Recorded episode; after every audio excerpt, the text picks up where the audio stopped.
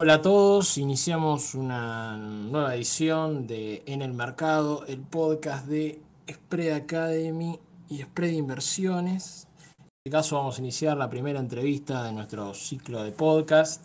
Para esta oportunidad vamos a entrevistar y a charlar un poco de temas de mercado y de economía con Leonardo Cabral. Leonardo Cabral es un estudiante de, Relaciones Internacionales, es un graduado en Administración Pública y tiene, entre otros títulos, eh, títulos, diplomaturas, títulos adicionales en ciberseguridad.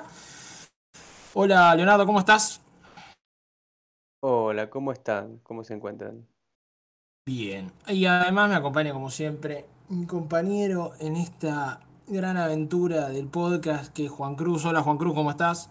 ¿Cómo estás, Rodrigo? ¿Cómo estás, Leonardo? Juan Cruz es administrador de empresas y, analista independiente. Bueno, Leonardo, quisiera empezar quizá por lo más, lo más elemental, lo, lo, más primigenio en nuestro intento de, de hablar del mercado. ¿En qué invertís? ¿Cuándo empezaste a invertir? ¿Cómo es tu relación con el mercado? ¿Cómo, ¿Cuáles fueron tus primeros pasos? Bueno, mis primeros pasos fueron cuando tenía 18 años y encontré algo llamado eh, Bitcoin, ¿viste? Más o menos por 2014. Y me di cuenta, ah, mira, en esta cosa se puede crear con placas gráficas. Yo tengo placas gráficas, vamos a crear satoshis, que es lo que se puede crear. ¿Y esta cosa tiene futuro?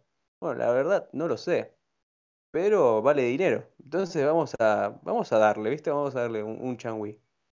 Básicamente uno tenía sus wallets ahí en sitios muy poco confiables, o sea, eran casas de cambio muy poco confiables. Ya recordarán los desastres de Bitfinex, por ejemplo, en 2018. Em, y creo que era de las poquísimas personas que se le ocurrió minar satoshis en esa época, básicamente. Eh, ¿y qué podía hacer un adolescente con 18 años, ponele? Em, en ese momento de matanza? Uno, ahorrar el dinero o dos, gastárselo. cual, me parece. Dos, la opción dos. O sea, vamos a, vamos a ver cómo se puede cambiar este dinero, ¿viste? Por ejemplo, por ejemplo, no sé, vía PayPal y, y gastarlo. O sea, por ejemplo, en 2015 realmente la gente que ahorraba eh, Bitcoin o que minaba Bitcoin no se lo tomaba como algo muy en serio en esa época, en 2014.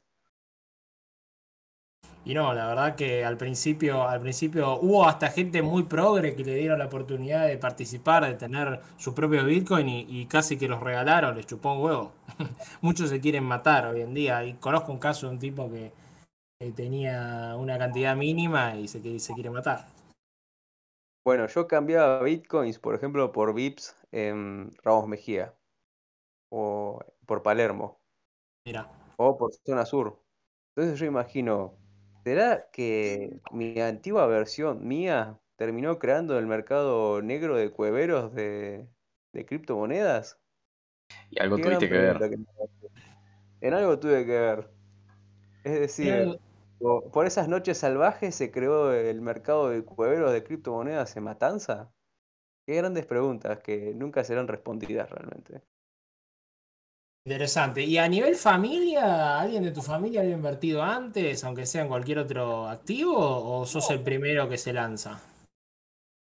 No, no, yo vengo de una familia básicamente tradicional de abogados y policías, es decir, gente que vive a espaldas de eso, que cree que tener dólares es invertir, por ejemplo. Entiendo. ¿Y tus opciones universitarias? Eh, por, qué, ¿Por qué estudiaste administración pública? Ahora estás estudiando relaciones internacionales y no finanzas, por ejemplo, que ya se te dio esto por, por, por Bitcoin, por ejemplo. Bueno, cuando yo comencé a estudiar y pensar en mi carrera, uno, en esa época no había, digamos, un, gran fervor por estudiar economía como lo tiene la juventud actualmente. Había una idea más de ser abogado, por ejemplo, ir a una universidad pública o privada, estudiar abogacía y bueno, tener un estudio jurídico, por ejemplo, allá por 2015, por ejemplo, ¿no?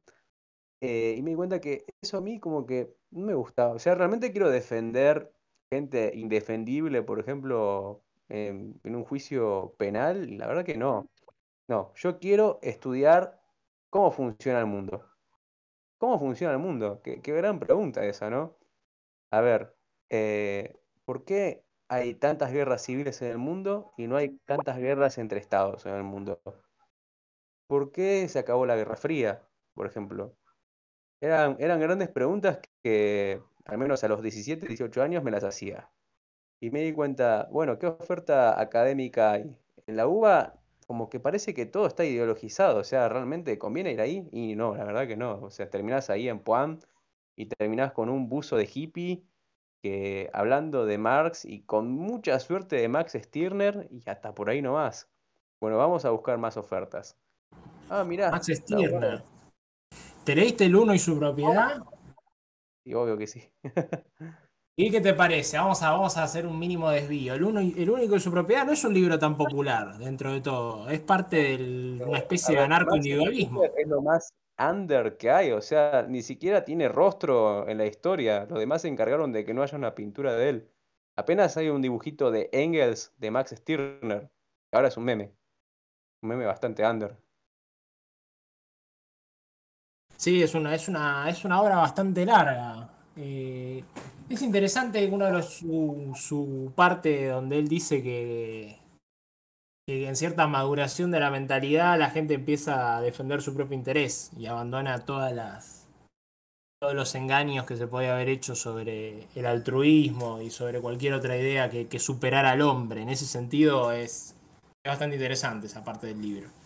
Yo no lo leí, pero me lo voy a anotar para leerlo porque eh, aprovecho para decir por ahí, me parece que lo más importante es tratar de leer cosas que, uno cree que contrastan con su pensamiento, cosas que, te pueden mover la estantería, digamos, que te pueden hacer replantear cosas. Y, y sí, por supuesto que uno por ahí busca lecturas que, le gustan y, que, de autores que ya conoce y demás, con los que comparte algo, pero por ahí no tenemos que dejar de lado esa otra parte, la parte que, que nos puede confrontar y que nos puede poner incluso hasta incómodos.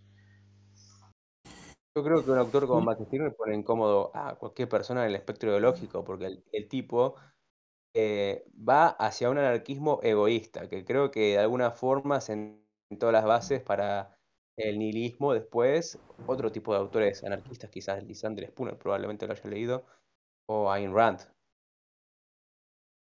no, nunca, nunca pensé el vínculo entre Rand y Stirner, pero podría ser.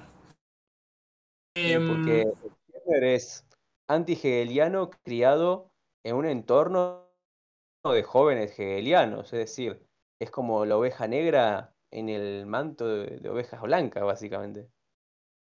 Y Rand es como más friendly, digamos. O sea, pese al, al egoísmo ese humano, es un poco más, eh, como que ve que la salida es, es, positiva, digamos, como que el mundo puede funcionar así. No sé si este autor dice, lo, dice eso o como me dijiste es por ahí más, más oscuro, digamos. Más bien para, para Stirner lo importante es que vos funciones. es netamente individualista, no es colectivista realmente. Em, quisiera ahora pasar, ya que venías hablando de, mm, de que sos internacionalista, estás estudiando relaciones exteriores. ¿Cómo ves Argentina en este último dos años? Vimos de todo, vimos alineamientos internacionales, vimos el tema de la compra de las vacunas, cómo nos estamos relacionando con el fondo. ¿Cómo ves la Argentina un poco breve en, el campo de las relaciones internacionales? Horrible. Horrible realmente. Yo no imagino cómo lo sentirán las personas del cuerpo diplomático que trabajan ahí profesionalmente se tienen que bancar las políticas o las estrategias que mantiene este gobierno, que incluso mantiene una diplomacia paralela, por ejemplo. Eh, es decir, tiene contactos que se mueven paralelamente al resto de la estructura diplomática del país.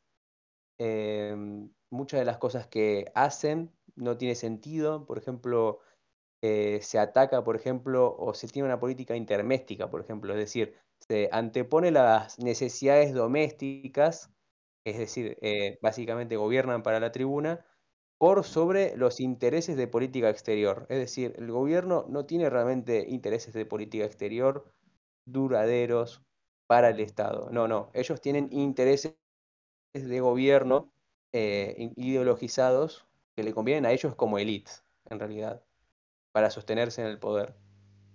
Claro. Y eso es lo que... Claro, eso es donde anclan toda su política eh, estadual con otros estados. ¿Y, qué estados tienen eso? Bueno, estados que en general son eh, autoritarismos competitivos, es decir, que hay democracia, bueno, sí, entre los papeles sí lo hay, pero no hay democracia. Por ejemplo, a ver, ¿ustedes creen que las elecciones en Rusia son importantes realmente, más allá de demostrar que Putin mantiene una hegemonía casi completa, incluso en el Parlamento, con su partido Rusia Unida? Incluso territorial lo tiene. Eh, o por ejemplo Turquía. En la café se mantuvo hegemónicamente el, el Erdogan, ¿no? Por más de 18 años. Son todos países que son autoritarios. Y Argentina tiende a llevarse bien con esos países o querer tener buenas migas con esos países, mientras habla mal, por ejemplo, de los países occidentales, pero cuando tiene que pedir por tema de la deuda o, querer, no sé, que le condonen deuda por mantener una buena huella ecológica, lo cual parece ridículo, porque es una cuestión de solidaridad y mancomunidad entre las naciones, supuestamente, mantener eh, una buena política ambiental o incluso comprometerse a los objetivos que ya todos firmaron, que es eh, la Agenda ODS 2030, eh, y cumplirla, no hacerlo porque quiero que me condonen una deuda. Los otros países tienen una deuda del 110, 120% del PBI. Italia lo tiene y no está pidiendo eso. Es decir, cualquier otro funcionario burocrático o, incluso un funcionario político de cualquier otro país occidental, a eso lo ve como una broma, de mal gusto incluso.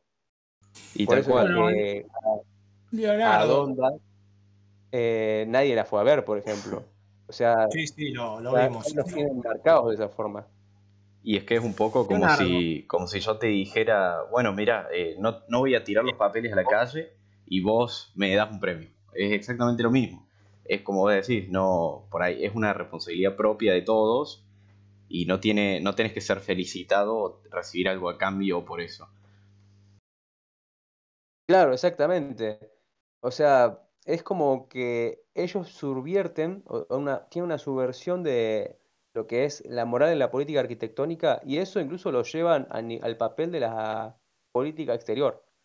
Y yo creo que eso es deleznable, es decir, eh, incluso humillante a nosotros como ciudadanos, supuestamente, que nos tendría que interesar la política exterior y no ver como algo abstracto algo que no se puede pensar, incluso no hay un pensamiento estratégico de política exterior o objetivos de política exterior estratégicos tal y como se lo tenía en el pasado. Por ejemplo, no sé, el gobierno de Frondizi, incluso el gobierno de Perón tenía un pensamiento estratégico de la política exterior.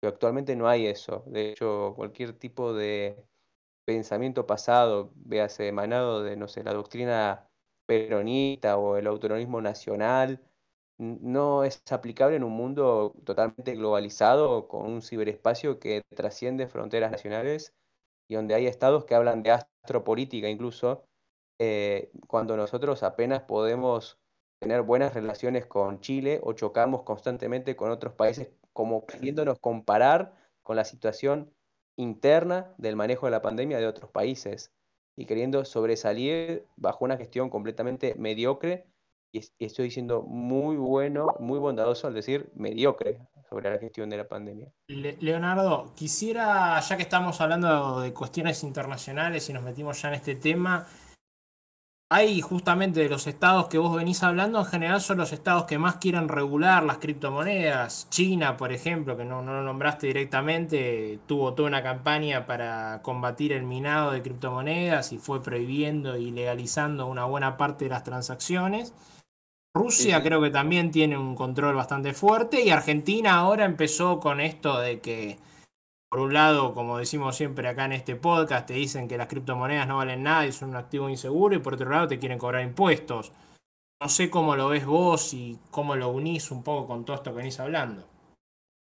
Bueno, en cierta forma yo lo veo como un ataque al ego de, de esta élite corporativa, estatista, que siempre se mantuvo en base a la emisión de dinero fiduciario y con el cual se encargaron de empobrecer tanto a su propio electorado clientelar como al resto de las personas, ¿no? Em, ellos se sienten tocados bajo, digamos, un, un verdadero reto o desafío que les presenta el siglo XXI, que en realidad ya existía en el siglo XIX, es decir, ya existían monedas privadas de bancos privados, es decir, no sé, el segundo Banco de América ya imprimía dinero en 1833 o 39, después quebró, bueno. Pero el caso es que todo ese sistema, del cual Hayek, por cierto, hace patente en sus libros, se, se reveló actualmente como la verdadera, el verdadero sumum de capital productivo puro, que incluso puede producir más capital sobre sí mismo, eh, que deja eh, una clara obsolescencia al dinero fiduciario y más cuando tiene programas de emisión tan malos.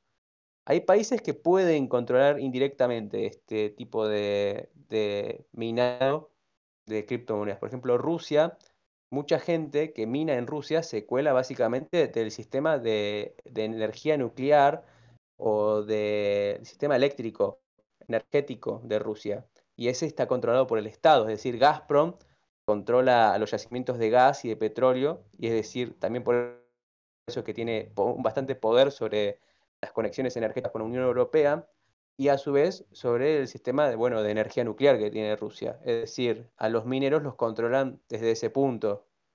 Eh, ellos tienen, eh, digamos, las reservas energéticas sobre dónde se minan ese tipo de, de activos, de las criptomonedas. Mientras que China tomó una estrategia completamente distinta. Ellos quieren tener un yuan digital con una cierta estructura o infraestructura blockchain, lo cual de hecho yo pienso que rompe con el espíritu o los fundamentos por el cual se creó el blockchain y se lo utiliza.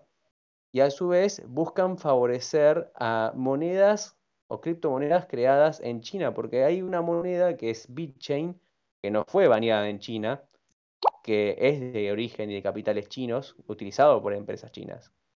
Y lo otro es el hecho de que hayan hecho que los mineros se tengan que exiliar o mudar de país, no implica que República Popular China no tenga poder o potestad sobre ciudadanos chinos en el exterior. Es decir, China siempre jugó con esta idea de poder incisivo, poder incisivo a través de sus ciudadanos, y los países autoritarios piensan que la soberanía, digamos, de sus estados no, no se limita solo por el territorio, sino donde se encuentra étnicamente gente de sus estados. ¿Entienden? Entonces, si hay rusos, por ejemplo, en determinada parte de América Latina, hay una buena conexión eh, cultural, política, geográfica con esa gente, bueno, como que en cierta forma el Estado ruso está ahí. Y eso también lo tiene China. Y por eso es que China siempre tiene una estrategia de, de emigración, incluso a pesar de sus problemas demográficos de natalidad. Comprendo, Leonardo. Quería hacerte una mínima pregunta, en este caso en otro, con otro país, en otro contexto. ¿Qué opinas de la experiencia de El Salvador y todo lo que hizo Bukele con, con el tema del Bitcoin e incluso el proyecto de la ciudad Bitcoin o como se le quiera llamar? ¿Qué opinas de toda esta experiencia que, que hizo un país relativamente chico de América Central? Yo tengo mis reservas con el señor Nayib Bukele, en el sentido de que uno, si bien es verdad que lo que le faltaba a El Salvador, es decir, tuvo y tiene, tiene en realidad al dólar como moneda de curso legal desde el año 2001, El Salvador. Pero lo que le faltaba era estabilidad política y, bueno, dar y ofrecer dos servicios esenciales, seguridad y justicia. Algo que no podía hacerlo debido a las maras salvatrucha y su hegemonía territorial y en las ciudades. Es decir, tenía que solucionar eso. Pero para hacerlo, primero tuvo que negociar con las maras. Y segundo, el gasto público de El Salvador es bastante elevado realmente. Cuando, y por eso es que el FMI presiona bastante a El Salvador. Para responder eso, bueno, lo que hizo Nayib Bukele fue hacer contraeconomía. Es decir, no depender del sistema, digamos, dólar, petrodólar, no depender de, de la flotación del dólar, no depender incluso de, bueno, de estrategias comunes de comercio con China, con Estados Unidos, es decir, muchos países lo que hacen es los balancing entre estas dos potencias que cada vez tienen más problemas entre sí. Eh, decidió, bueno, vamos a apostar algo, algo nuevo, vamos a, a ir por el Bitcoin, por ejemplo, y vamos a ver qué sale. Si el Bitcoin es tan buen activo, bueno, debe ser bueno para El Salvador tenerlo. Pero tengo mis dudas con respecto a solo construir una estrategia de país únicamente con previsibilidad, seguridad y justicia y, bueno, libertad económica completa. Como que hay algo ahí en los países con falta de desarrollo, más bien en subdesarrollados, que, que requiere mm, cierta bueno, cierto, cierta mesura, por ejemplo, con cuestiones básicas como las reglas fiscales del propio país o, o el gasto público. Eso me parece que puede ser preocupante. Si Nayib Bukele logra mantener un crecimiento mayor a 10% y a su vez logra solucionar los problemas fiscales del país, bueno, eso sería otra cosa. Pero hacerlo sin solucionar el déficit, y ahí ya tendríamos un problema incluso con la emisión de bonos para financiar la construcción de, esta nueva ciudad. Algo que a mí me preocupa, por así decir, que me hace pensar, porque tengo una postura parecida a la tuya con, esto de, del Bitcoin y El Salvador, es qué pasa con la gente que por ahí no tiene acceso a, no sé si decir a la tecnología, pero no tiene acceso a Internet o no tiene la cultura eh, financiera necesaria para decir eh, compro Bitcoin incluso que es algo que también nos pasa a nosotros y le pasa a todos los países de este tipo. Eh, ¿Vos qué, qué, pensás sobre eso? ¿Crees que por ahí hay, habría que tener alguna iniciativa especial para no dejar afuera a nadie? Bueno, educación financiera, por ejemplo. Es decir, ahí hay una, una carencia, primero, problemas de analfabetización que obviamente sabemos que El Salvador lo tiene. Tiene problemas de infraestructura, por ejemplo tiene problemas de falta de desarrollo, eh, de desarrollo humano, por ejemplo. Tiene problemas con respecto a eso. Si no, no estaría expulsando tanta gente a los Estados Unidos. Con o sin Nayib Bukele, la gente se va igual, la gente más pobre, a Estados Unidos. Y es regresada, porque encima lo que hizo Estados Unidos fue delegar su política inmigratoria de securitización en México, es decir, AMLO le hace el trabajo sucio a Estados Unidos sea, AMLO, que siempre estuvo en contra supuestamente de Estados Unidos, es el ser más lambiscón, ya sea con Trump o con Biden, sobre la política migratoria, sobre otras poblaciones latinas incluso.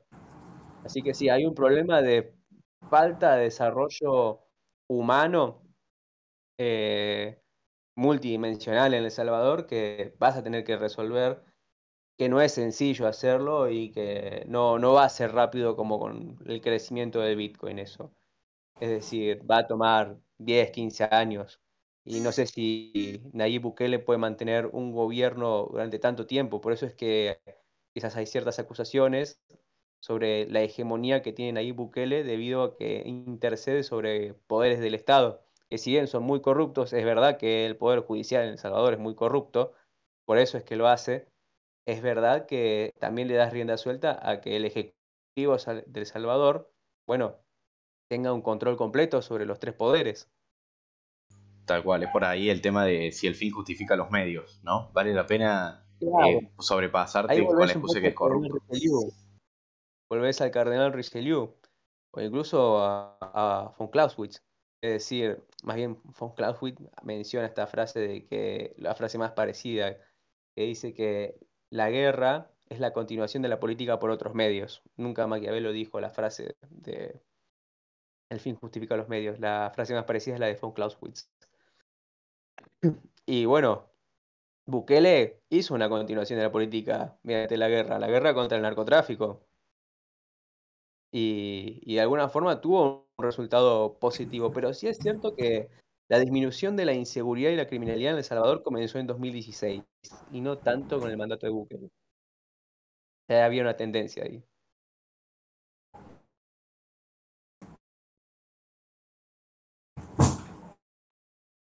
Leonardo, eh, volvemos a. Quería, quería por último revisar un poco lo que fue. Vos hablamos antes de la preproducción, que vos fuiste parte de, de lo que estábamos hablando también de. Vos fuiste candidato por, por Avanza Libertad y queríamos saber un poco cómo fue toda esa experiencia, por qué decidiste participar. Bueno, decidí participar en el sentido de que yo soy liberal desde hace varios años ya. 2016 creo que ya podría considerarme liberal. Quizás un, tipo de liberal que a veces es, es el liberal más libertario que vas a encontrar y libertario más liberal que podés encontrar. Es decir, tengo un balanceo ahí entre liberal clásico y libertario, quizás en sus cuestiones más anárquicas incluso. Y me di cuenta que, bueno, si yo tengo un conocimiento relativamente amplio, ¿por qué no ayudo a mi municipio? Es decir, La Matanza, por ejemplo, que tiene una hegemonía, un control completo, casi completo, de- del kirchnerismo, del, del peronismo de hace 30 años. Y eso me hizo pensar, bueno, ¿cómo puedo contribuir? Mira, con Cambiemos no lo voy a hacer, porque, por ejemplo, a mí me habían ofrecido un puesto en el Ministerio de Modernización y yo les dije que no, en su momento, en 2018, porque no estaban haciendo las reformas administrativas para que mi gobierno tenga un desenlace decente. A ver, el, el gobierno de Macri no tuvo un desenlace decente, para mi punto de vista. No, no hubo una, una buena cantidad de reformas más allá de la digitalización de la administración pública, por ejemplo. Es más, al contrario, metieron más ñoquis de, de la coalición gobernante. Así que decidí al sí, menos lanzarme por un partido nuevo. Bueno, yo lo hice a, través de Republicanos Unidos. Decidí ayudar a, a fundar Republicanos Unidos cuando se hizo el momento de la fusión partidaria y me volví una de las autoridades partidarias a nivel municipal. A partir de ahí, eh, estaban negociando, por ejemplo, las listas y nosotros decidimos ir por interna partidaria con la UCD. eh, y bueno, la, verdad es que eh, al menos durante ese mes y medio de campaña yo me encargué de la campaña. Es decir, me encargué yo junto con Hernán Carroll, con, con Luz Fernández, que fueron los candidatos. Tuve que escoger yo los candidatos de la lista, no hubo mucho tiempo para, para preguntar incluso realmente a los demás. Es decir, había un mundo ideal donde había democracia interna, a nivel municipal incluso, y luego el mundo real, real posta, digamos, donde al final el ultimate decision maker era la, la persona que, que más tiempo tenía para trabajar y encargarse de eso, incluso de encontrar los avales. Bastante espontáneo, digamos. Se dio Claro, así. si yo no hubiese estado ahí, no se llegaba a presentar una lista de candidatos, por ejemplo. Y hay municipios que no tuvieron lista de candidatos a nivel municipal. A ver, eh, Morón, por ejemplo, Quilmes, tuvo problemas con esto. No todos los partidos incluso se presentaron y así, dentro de la alianza a nivel municipal. entiendo. Bueno, me gustaría o nos gustaría ir promediando para que no se haga tan extensa la entrevista, que igual me parece muy rica que ha recorrido varios puntos, sobre algo también que hablábamos antes de empezar a grabar, que era sobre tu parecer sobre Solana, Cardano, creo que también hablamos un poco de Ethereum, eh, hablamos un picadillo de cosas y bueno, queremos volver a un poco sobre ese punto. ¿Qué, opinión tenés de las distintas criptos o qué criptos te parecen más, más futuro? ¿Cuáles te entusiasman más? Lo que quieras eh, contarnos o tu opinión al respecto. Bueno, a mí, para mi punto de vista, las cripto de tercera generación que más me están entusiasmando, al menos por fuera del metaverso, vamos a decir, metaverso out. Em, entre Solana y Cardano son las cripto que más me gustan. Quizás Rose bastante por detrás, Mina también puede ser, pero Solana y Cardano tienen una serie de ventajas eh, en base a los problemas que tenés con Ethereum. Por ejemplo, Ethereum tenés 15 transacciones por segundo. Es lentísima. Cuando Cardano está ofreciendo mucho más y con la actualización Hydra superaría o estaría compitiendo con las transacciones por segundo que tiene Solana. Solana alcanza 62.000 transacciones por segundo y se habla que con mejoras tecnológicas podría llegar a 760.000 transacciones por segundo. Y eso es muy importante cuando estamos hablando de un mercado global de criptomonedas con cada vez mayor cantidad de gente que, bueno, que se adentra en el gobierno, mayor cantidad de adopción de criptomonedas. Y lo otro es eh, los fees para la creación de tokens no fungibles, para la creación de DAOs. Em, son carísimos dentro de la red de, Ethereum. Realmente para gente de países del tercer mundo es como mínimo poco accesible y más para países que su moneda nacional se está devaluando rápidamente.